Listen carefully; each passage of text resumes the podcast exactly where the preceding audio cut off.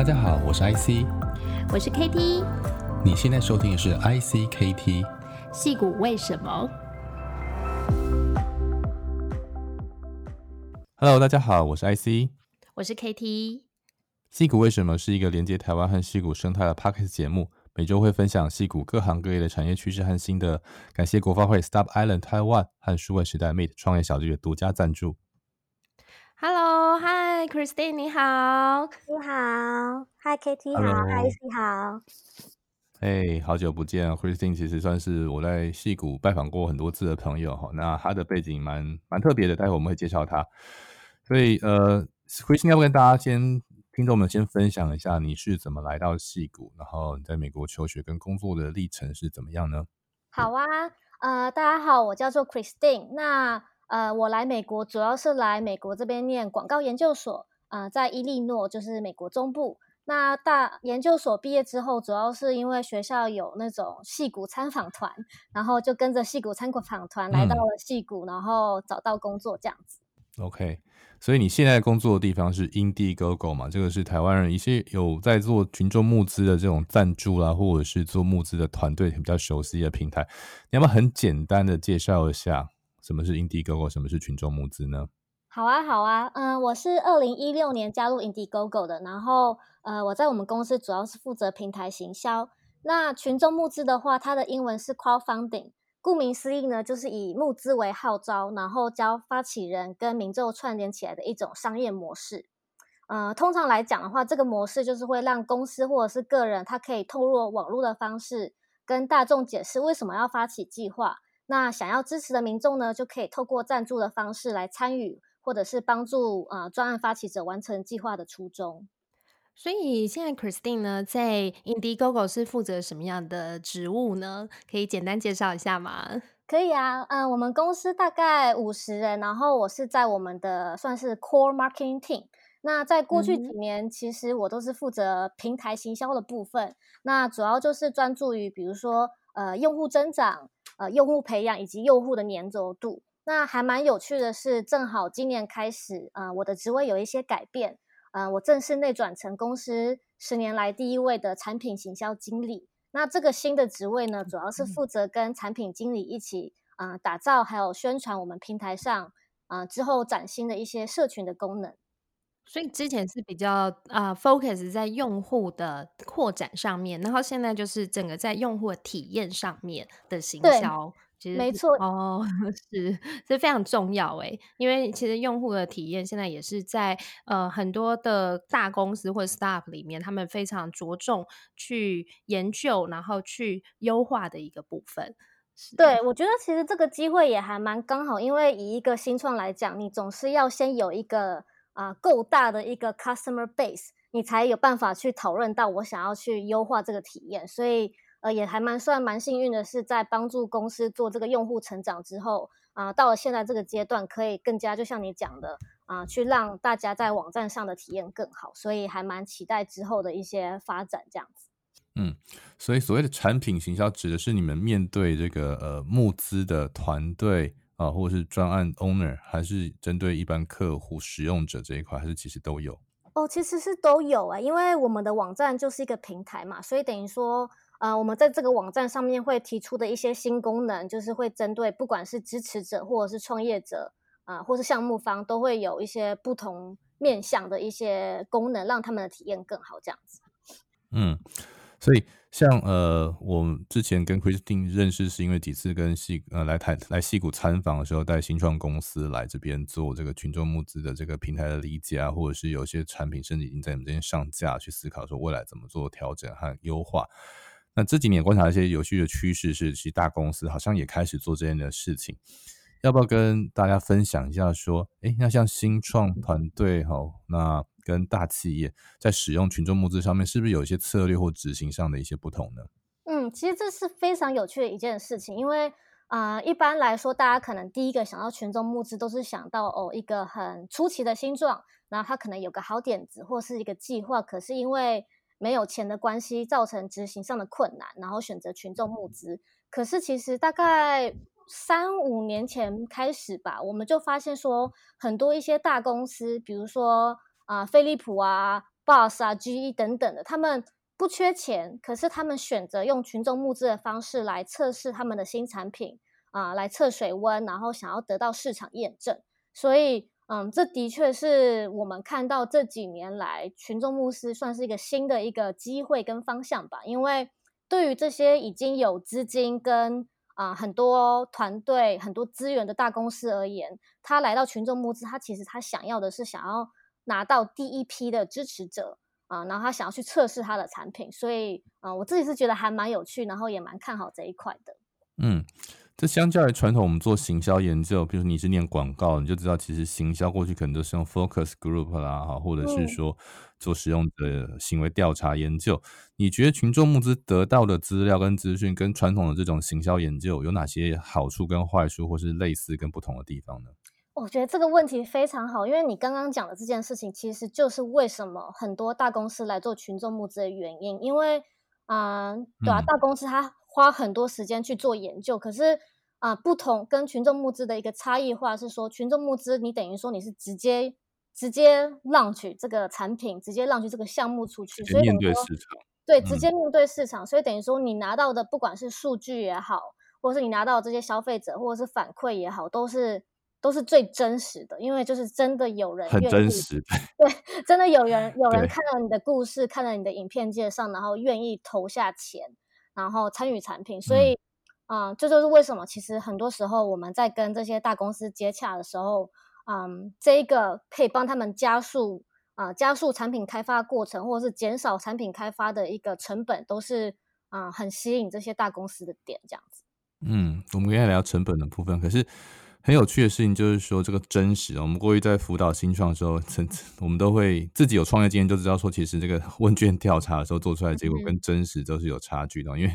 当你问你喜不喜欢、想不想，你都会说想要。可是让你掏出钱来，就是另外一回事哈。所以群目很重要一个点是，Bakers 是拿真金实银出来赞助你的哈。那这我想应该也是 Christine 这几年很深的感触吧。这那你觉得 Baker 有什么样有趣的 profile 呢？哦，我觉得 Baker 很有趣的 profile 就是。应该这样讲哈，我其实我们大多数会把 backer 分为三类。那第一类呢，其实就是我觉得 backer 最特别的地方，就是有一些人他其实就是很喜欢去研究或者是发掘一些新的点子或者是新的产品。那他们其实就跟比如说传统电商的一些 audience 很不一样，因为他们就是很喜欢看一些新的东西，或是支持一些新的 idea。那这是第一种 persona。那第二种 backer 可能他就是真的有点想，就他真的想要这些产品，然后。他可能来群众募资，就是因为他想要及早的啊、加入这些，就参与这些专案，然后拿到拿到一些啊、比较好的一些 discount 啊，或者是拿到比较早期的一些产品这样子。那第三种的话呢，可能就是啊、发起者的，比如说朋友或者家人。所以啊、总结回答你的问题，我觉得群众募资它最特别，或是跟一般电商最不一样的地方，就是其实我们平台上面有很多，就是真的喜欢。新 idea 或是新科技，或者是新的想法的一群人，嗯、然后他们的黏着度，或者是他们的财力，或者是他们的意见，其实都跟我觉得一般的使用者还蛮不一样的。嗯，没错，我家就有一个，我老公也是 Indiegogo 的爱好者，所以只要他长期就会去赞助一些呃 Prada，所以我们就是每次只要 Prada launch 以后，我们家就会出现很多创新、从来没看过的东西。圣诞老公公来的，对，他是完全他他觉得在 Indiegogo 是他一个压力的释放，他每天下班 啊，舒压，很舒压，他就说很喜欢看那个里面产品的介绍啊，方格啊，他在讲这。这些 story，、嗯、他觉得非常棒，所以他如果觉得棒，他就会支持。哦，那我感谢投资啊，投资啊，研究产品，研究产品。对，他感觉自己也像一个小小的 VC 这样子。那我感谢他。然后，哎，我也有一些问题是想要问那个 Christine，就是嗯，当产品哦越来越多在群幕上面，其实相对也会很竞争嘛。对，那这些。产品呢，它要如何在群募平台突出自己的优势，或是突出自己的产品，然后去让更多人看到呢？嗯，其实我觉得做群众募资啊，就是以广义来想的话，嗯，你可以把它想成一个行销专案。那其实现在做行销，大家应该也都知道，就是因为各个平台都很饱和，所以其实不管在任何平台，不管是不是群众募资啊，呃，要得到消费者或者是大众的注意，本来就不是一件容易的事。那以群众募资 specific 来讲的话呢，其实，呃，除了比如说它这个专案本身的一个 idea，或者是它本身的一个 storytelling，或者是它本身啊、呃，比如说呃文案啊或素材等等之外呢，那其实我们通常是会给他们很多一些嗯、呃、群众募资的一些操作上的建议。那除此之外呢，嗯、针对一些可能比如说比较没有资源，或者是比较不知道怎么样开始的一些团队的呢，我们也我们其实也有团队或者是一些呃网络上，比如说 Webinar 的资源去协助一些呃比较不知道怎么样操作的团队。嗯，真的，因为不是说每一个人他每一个品牌他一到那个群众平台，他就知道说他要怎么去对这个消费者说 story，所以这是很重要。那有品牌哦，成功以后。他会再回来继续 launch 新的产品吗？还是自己就出去外面开枝散叶了？嗯、其实还还蛮多产品是呃，还蛮多项目是他可能发起成功之后他会再回来，然后回来的好处也是说，因为就是这边有他想要的 audience，然后再来就是说，其实我看到蛮多一些，尤其是成功的项目方，他们其实在啊、呃、第一个群众募资。呃，顺利进行之后，他们其实在之后的产品的 strategy 会是多方怎么样？多方布局。比如说，他可能新的产品会持续的一直在 Indiegogo 上，可是他同时也会有，比如说自己的呃独立站啊，或者是上 Amazon 或者是一些其他平台去啊、宣传啊、existing 的一些产品这样子。嗯。可以，要不要举一些近期这种这种案例，譬如说回锅的案例啊，或者是你觉得哎、嗯欸、最近比较比较热门，然后最近对很受消费者喜欢的案例是什么样的案例？可以啊，嗯、呃，其实我正好想到一个案例，是一个这这周哎这两周正好 launch 的一个产品，叫做派美特耳机，英文叫做 Pamu。然后比较特别的是，它其实已经在我们平台上，这是它的第三个产品了。然后所以就等于说，就这两三年来，其实它在耳机上面的设计，或者是它在耳机上面的 spec 上面，它就一直有在啊、呃、upgrade 或者是 optimize。所以说，其实我自己本身我它的三个产品，我就有两个它的产品。然后至少我自己在第一个产品跟第二个产品之间，我就有感觉到，比如说啊、呃、耳机的蓄电力啊，或者是跟蓝牙接触都有一直改进，对啊，所以说其实啊、呃，我觉得 Pamu 就是个蛮好的例子。然后就真的看到很多。创业者或者是一些公司，他们其实就是会一直透过，哎，我先让出一个产品，然后了解大家啊、feedback 或是希望愿望清单是什么，然后一直针对这些啊、去打造更好的产品，然后再一直迭代出新的产品这样子。嗯，你可以看到一些使用者需求的改变。我觉得 Indiegogo 有时候真的是做市场研究，还有投资人的好好好好伙伴哈。这个投资人对，没错，很多人都会在上面找投资标的哦。嗯，对，对啊，Christine 有因此看到一些有趣的新创团队的故事吗？或者是有没有投资人来找你聊说，哎，Christine 介绍一些案子有没有？其实还还蛮长的，因为就像你们讲，其实呃。群众募资，因为它的怎么讲，它的资讯都是很透明的嘛。比如说，呃，一个案件它募得多少钱，嗯、有多少 backer，、嗯、所有资讯都在网络上。所以其实很多即使不是群众募资这个产业的人，他也会透过我们平台去看一下有没有什么趋势，或不是，或是有没有哪些机会，对对啊，所以其实的确就是遇过蛮多有趣的人，或是有趣的产品这样子。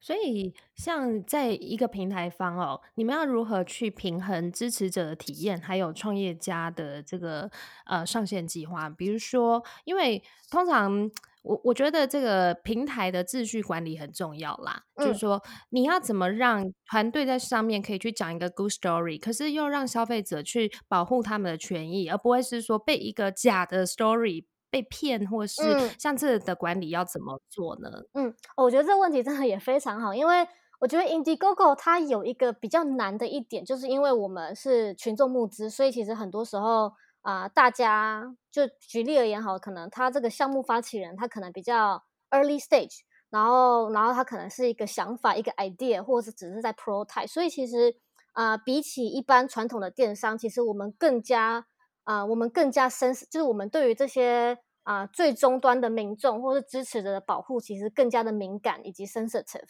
那以一个平台的角度来讲的话，其实就像你说的，平台的秩序控管以及政策的制定，其实是我们非常非常重视的事情。那以这个平台秩序来讲的话，其实我们的一个方针有点像是说，啊、我们会很密切的去注意很多，比如说大项目，或者是很密切注意一些啊、呃、急速串起的一些类别，然后去去发现说有没有哪些方法是可以保护我们的消费者，或者是保护我们的支持者。举举例而言，好，其实啊、呃，像是 COVID nineteen，就是这个新冠病毒疫情以来，其实就瞬间多出很多强调说会啊、呃、杀菌啊，或者是你知道防病毒的产品。嗯、那其实这些东西，这些产品一出来的第一时间，其实我们的啊、算是啊 Pilot 就是 Trust and Safety 团队，其实就马上跳出来，然后研究了这个领域，然后制定了一系列的规则去保护我们的。啊，终端消费者，因为其实很多时候这些平台，因为这些秩序，因为它是很 dynamic 的，我们无法去预测说每一件事情哪些事情会 go wrong，所以我们能做的事情就是说，啊、很 proactive，就是很主动的去针对一些议题，然后去啊、设定规范，然后让啊、让两边，也就是支持者以及项目方都很清楚的知道游戏规则这样子。对，因为特别是像有一些硬体的产品，它可能它的开发时期非非常非常的长，嗯、从 idea 然后到可能样品啦，又要 shipping，然后到真正拿到手上，有时候真的会需要几个月以上，甚至更久的时间嘛。嗯，那像你们在 payment 上面，或者是有什么样的机制可以去保护消费者，然后但是又可以让品牌顺利的拿到钱？嗯。了解，呃，其实这个东西我们的一个算是 philosophy，就是呃，中文怎么讲，就是透明吧，就是把我们有的资讯，啊，平铺直述的跟两边的两边的 audience 讲。举例而言，好，就像你讲，就是硬体产品，尤其在出货啊，或者是产品 development 特别的艰难，所以其实呃，只要是硬体的产品，在我们平台上面，其实我们都会去显示一个啊、呃、product stage。等于说，让支持者他在支持这个项目之前，嗯、他就可以看到说这个产这个硬体产品它的状态到底是呃想法阶段呢，还是 prototyping 阶段呢，还是 manufacturing 阶段，还是 shipping 阶段？嗯、那这是第一点，就是我们透过这个啊、呃、公开显示产品阶段的方式啊、呃，让消让支持者知道他们可能会承受的 risk。那另外一点就是说啊、呃，你刚刚提到结账页面，嗯、其实。我们大概一两年前吧，也是针对结账页面做了一些算是呃优化。就是举例而言，就是今天如果一个支持者他要结账的时候，其实我们会有一个算是小提醒，然后跟大家讲说，哎啊、呃，其实群众命群众募资并不是购物。然后比如说你可能在啊、呃、募资募资的期间，你都可以不用任何理由的要求 refund。可是如果是募资，这个项目已经结束之后呢，嗯、是否 refund 的话，就要看这个项目方。所以等于说，我们是在嗯支持者他按下结账之前，嗯、我们就有这个算是啊、呃、小提醒给大家。那其实一开始 我们就是怎么讲、嗯、做这个优化的时候，嗯、的确是我们有一些项目方很担心，你知道，他们很怕，比如说 conversion rate 会掉啊什么的。可是其实。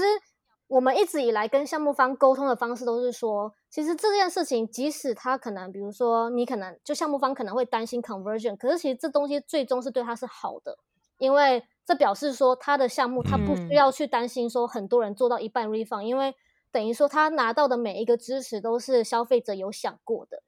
对，那同时就是啊、呃，另外一点就是，其实一个平台如果把这些啊、呃，你知道小提醒啊，或者是把这些。啊，资讯透明化其实也是对它，这对平台整体的一个信任度是啊，是是有加分。那它其实最终也会回馈到啊，回馈到项项目方身上。所以主要是这两点吧，就是我们觉得说，嗯，对啊，就是平铺直述的讲出我们的规则，然后让双方了解啊其中的 risk，、嗯、然后其实最终会让两边的体验啊都更好这样子。嗯。其实仔细想想，是一个很有趣的群众心理学、消费心理学跟那个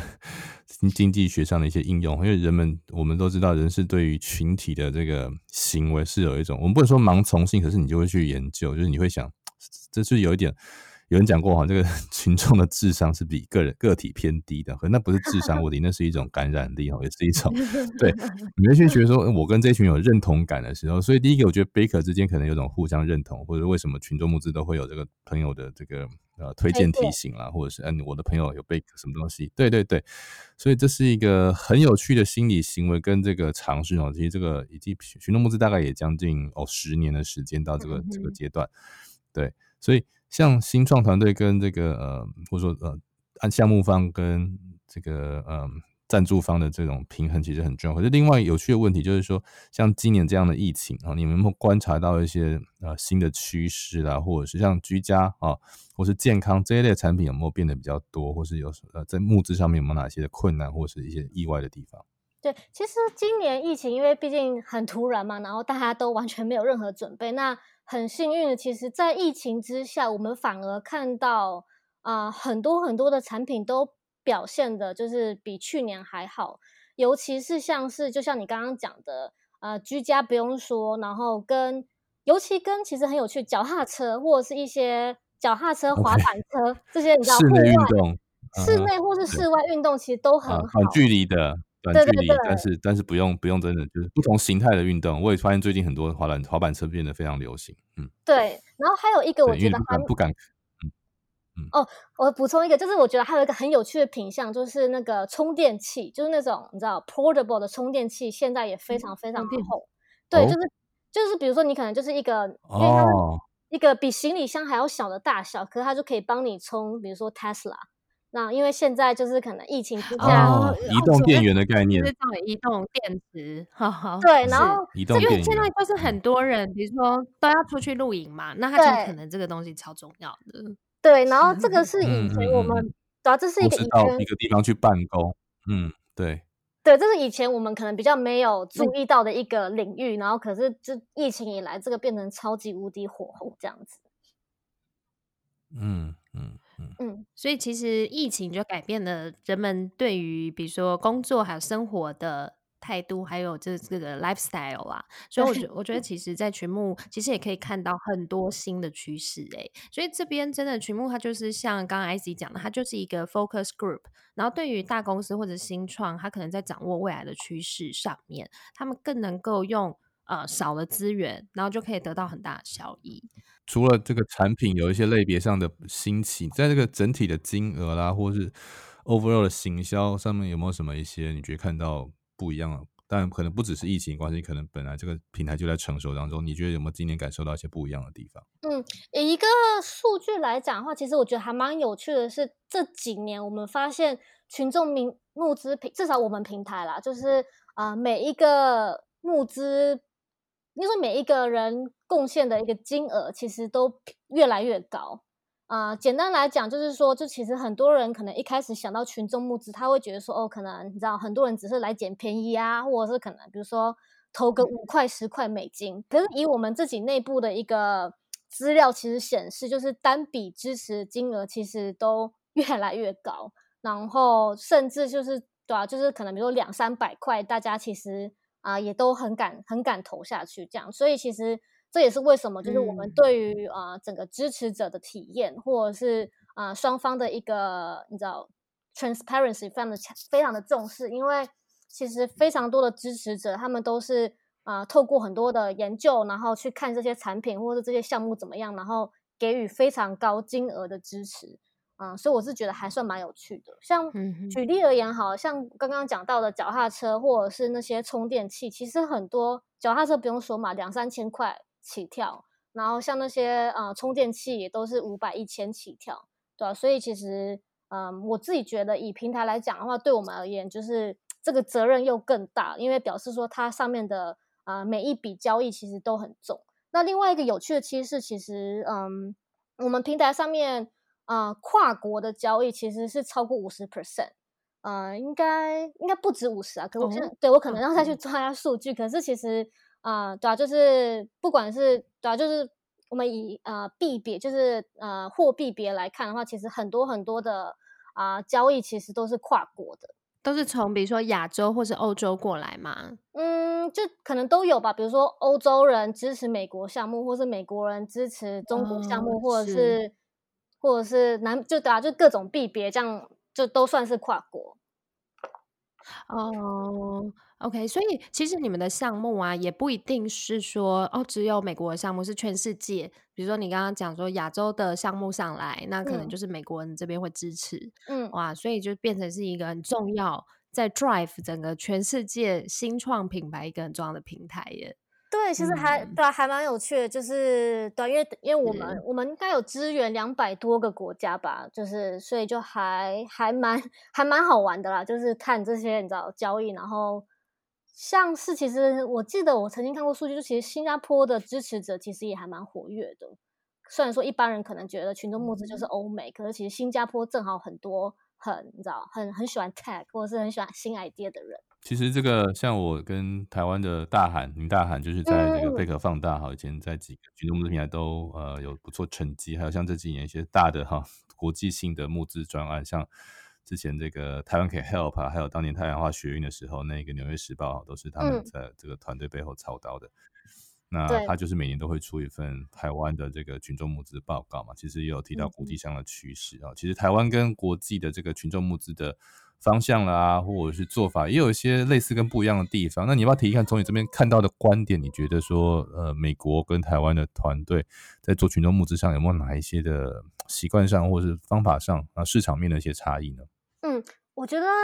首先，你刚刚讲那个大韩的那个群众报告，我也是每一年都有发的。他真的就是他们团队在内容或者是各方面，我觉得都很棒。然后我觉得，如果要讲台湾跟比如说美国这边群众募资最大的差别，我觉得可能首先产品类别可能有稍微比较不一样吧。就是举例而言，就台湾可能很多，比如说是一些议题，或者是台湾很多一些，比如说文创啊，或者是很多设计。啊、一些比较文青的一些东西。那在我们平台上面的话，其实当然那些也有，可是啊、我们平台还是如果以很大的项目来讲的话，其实还是以一些比如说产品啊，或者是啊、更加怎么讲 universal 的一些东西为主。所以我觉得，嗯，台湾的优势是，我觉得台湾的群募感觉还蛮多一些很本土，你知道，很可以吸引大家团结力，比如说台湾 can help 这些东西。那当然，其实像我在公司啊、呃、工作这三四年当中，也有接触一些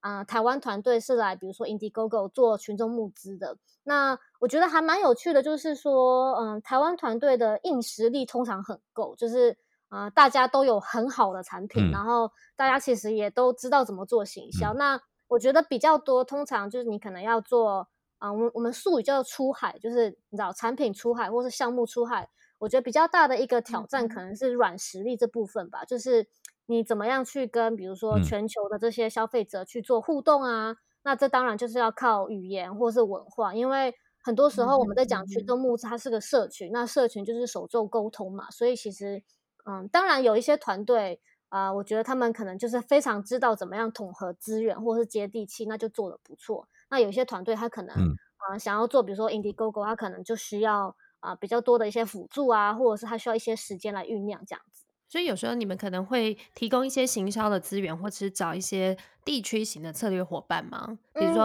嗯、呃，你刚刚讲说软实力，他可能语言，或者是他对美国市场，或是如何跟国际这边要讲这个故事，他觉得有点困难，嗯、所以可能要靠一些呃有这个国际行销经验的团队，可以来帮他们做包装。嗯，其实我们、呃、是不是 Indiegogo 也有这样子的一个？服务呢？有，其实我们还蛮特别，是我们其实除了平台本身啊，啊、呃，我们在服务方面其实是做的，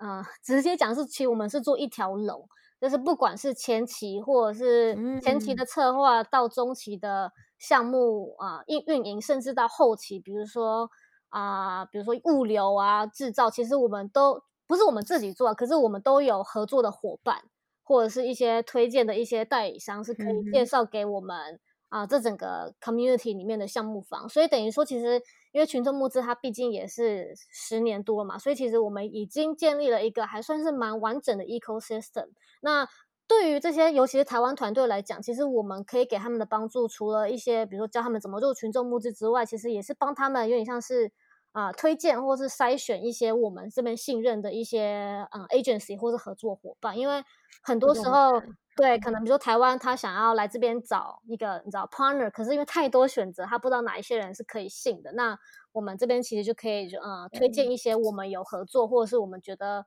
啊、呃、做的不错、有一些成绩的一些合作伙伴给啊、呃、想要了解的一些项目方这样子。所以包括像现在，除了在品牌的 branding 的打造之外，其实你们也会协助他们在社群或者是 influencer 哦这一方面的 matching。会会这样做吗？嗯、就是让呃群目还有就是项目方可以得到最大的这个宣传效益。这个其实我们我们我可能要想要，我觉得我们可能有一个 partner 在做事情，可是这这这部分其实坦白讲，我们还没有做的非常非常成熟，可是是现在啊、呃、正在挖掘的一个方向。嗯、举例而言，其实呃最近尤其在 Instagram，我们其实就跟还蛮多网红合作在做直播的。那那些其实也是我们最近很积极在做的测试，哦、那会希望说之后啊、呃，这些跟网红的合作可以越做越大，嗯、然后可以更加啊、呃，比如说 templarize 或是更加 officialize 的介绍给我们项目方。可是以目前来讲，就是我们还在呃针对这个做很多内容上啊，或是流量上流量上的测试，然后看看市场反馈如何这样子。我我接下来呢，其实是想要问。Christine 在 Indiegogo 工作的感觉哦，因为感觉你对公司呢充满了热情，然后对每一个项目其实你都非常的理解哦。那我想要问你说，你觉得诶 Indiegogo 是怎么样的企业文化，让你觉得在这边工作很开心？嗯，我其实可能可以先讲个小故事好，就是呃，我们公司大概五十人嘛，嗯、然后。我刚我是二零一六年加入公司的，然后我进来公司的第一周，然后我老板就建议我去跟当时的 CEO one on one，然后我就去跟 CEO one on one，然后印象很深刻，就是我在跟 CEO one on one 的时候，他就跟我说了一句话，他就说，嗯，说到底，其实公司就是一群人，就是你知道，因为我们那时候在一个会议室，他就说这些墙壁、这些桌子什么其实都不重要，其实我们就是一群人，然后我们有一个目标，那。我自己觉得回答你的问题，就是在这家公司让我觉得还蛮开心的是，我觉得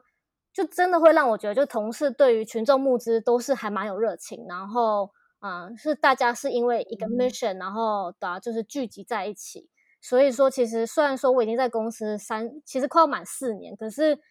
就没有任何一个季度，或是没有任何一天让我觉得很重复，因为整个公司文化就是很扁平，而且大家一直想要。就其实大家一直很 creative，然后一直去想方法，因为啊、呃、也不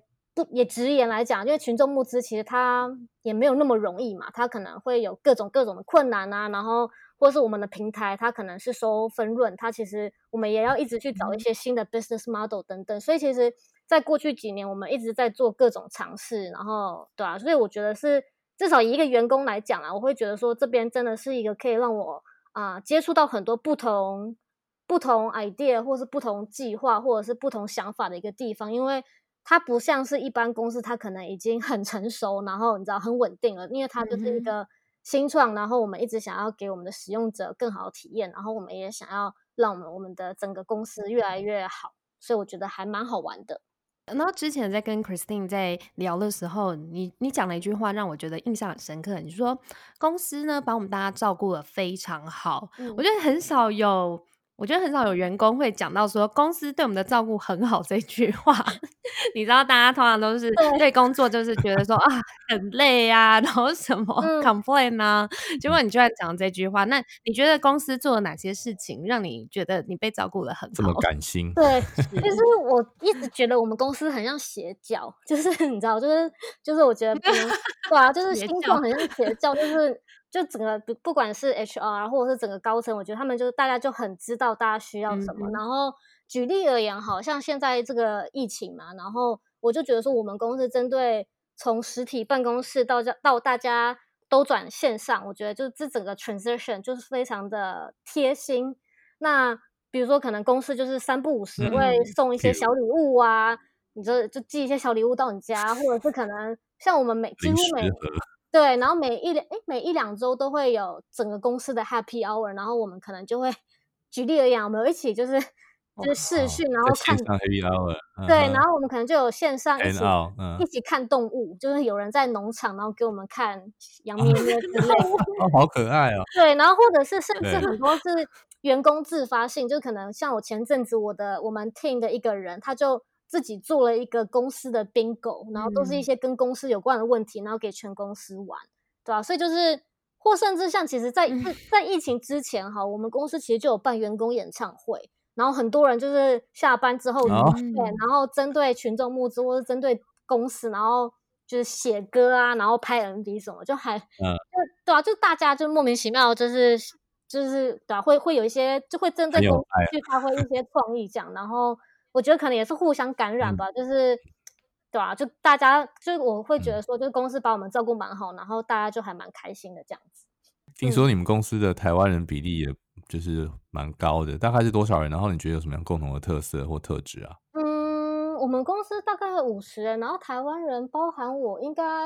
四五个吧，对啊，然后就 那比例真的很 高，欸，百分之十。以台湾人口来讲还蛮高，我觉得特色就是，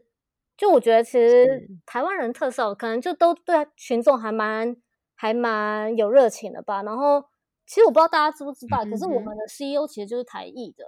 哦，是。那我我真的觉得说，台湾团队真的一定要来美国发展的话，就是要跟 Indiegogo 合作。希望希望有这个荣荣幸的。对啊，如果如果有兴趣加入你们这个行业的，你觉得？比较适合哪种背景，或是需要累积什么样的经验，然后进入这样的平台，就是像你们哈，除了成为你们的这个客户啦，哈，或者是赞助你们。这、嗯、如果对于群众募资这个行业有兴趣，你觉得他从怎么角度切入，是不是一定要像你这种广告行销背景，还是其实也不一定呢？嗯，应该说看看应征什么样的职位吧。就是如果如果是想要应征行销类的职位的话，当然是。呃，如果本身对这个行业有热情，然后有做点研究，有点你知道知道群众募资怎么 work 的话，我觉得很好。那如果比如说是设计啊，或者是比如说 data engineer 的话，我觉得其实就对啊，我觉得公小尤其是小公司吧，其实都还蛮重视 culture fit 的。那 culture fit 其实很长就是显示在就是你对这个产品啊的热情，或者是熟悉度，或者是你跟整个 team 聊的感觉这样子。嗯，好像你们前阵子有在，现在好像也一直在开缺嘛。好，在这个疫情状况下，你们好像还在真人，是一个蛮不容易的事情。逆势成长，对，其实我们对最近其实还算有几，诶，以我们公司五十人来讲，其实还蛮多缺的，比例上来讲。所以如果有人对在我们公司啊工作有兴趣的话，也可以就是跟我联系这样，因为我们真的还蛮啊蛮期待找到新的合作伙伴这样子。啊，我我老公他一直都没办法相信说，说啊，你你离跟我做这么大，然后只有五十个人，他们怎么办到的？他一直觉得说你们好厉害 就是因为因为其实真的，我觉得除了 Kickstarter 之外，嗯、其实你们呃，其实，在群幕上面，其实走出一个完全不同的路啊，呃，而且其实也是更国际化，然后还有很多台湾的团队或者台湾的项目，其实也很 support 这个这个这个。这个 Indiegogo 上面的很多 project，所以我我觉得说，其实，嗯，以你们五十人的这个规模，然后可以做到这么国际化，我觉得真的不简单。就像你说的，嗯、像邪教一样，然后大家都很热忱。对，我觉得也是。然后这个在市区的团队都比较、嗯、比较，嗯。呃，你说在都比较年轻化哈，会不会你觉得在？呃，我觉得是，对对对，Downtown 啊，很多这样。对，因为我我原本也是住在南湾，就是住在湾区，然后。搬来旧金山之后，就真的觉得说，哎，好像新创可能也比较新吧，所以就是大家就普遍都比较，可能人数比较少，尤其是人数比较少的公司，都大家比较活泼这样子。有人说那边是新创，南湾是老创。老创，可是没有，因为我我觉得是工作文化不一样啦。嗯，比如说你们下班以后可能还要去 hang out 啊，大家可以喝个酒啊，或者是可以再继续谈事情。对。可是这边下班以后就要回家，要不然老婆跟小孩。是。对，就对啊，可能有有好有坏了。我觉得对啊，两边都应该还蛮好玩的。嗯，没错，就是可能一个是结婚前，一个是结婚后。嗯，也有可能是这样子。嗯、好，所以我们今天再次谢谢 Christine 呢，分享她在 Indiegogo 的故事哦。然后还有就是她对群募平台上面很多的分享。如果大家还有任何问题呢，想要讨论，都欢迎到矽谷为什么的 Facebook 粉丝页还有 SoundCloud 留言哦。也请大家多多按赞，还有分享给身边的亲朋好友。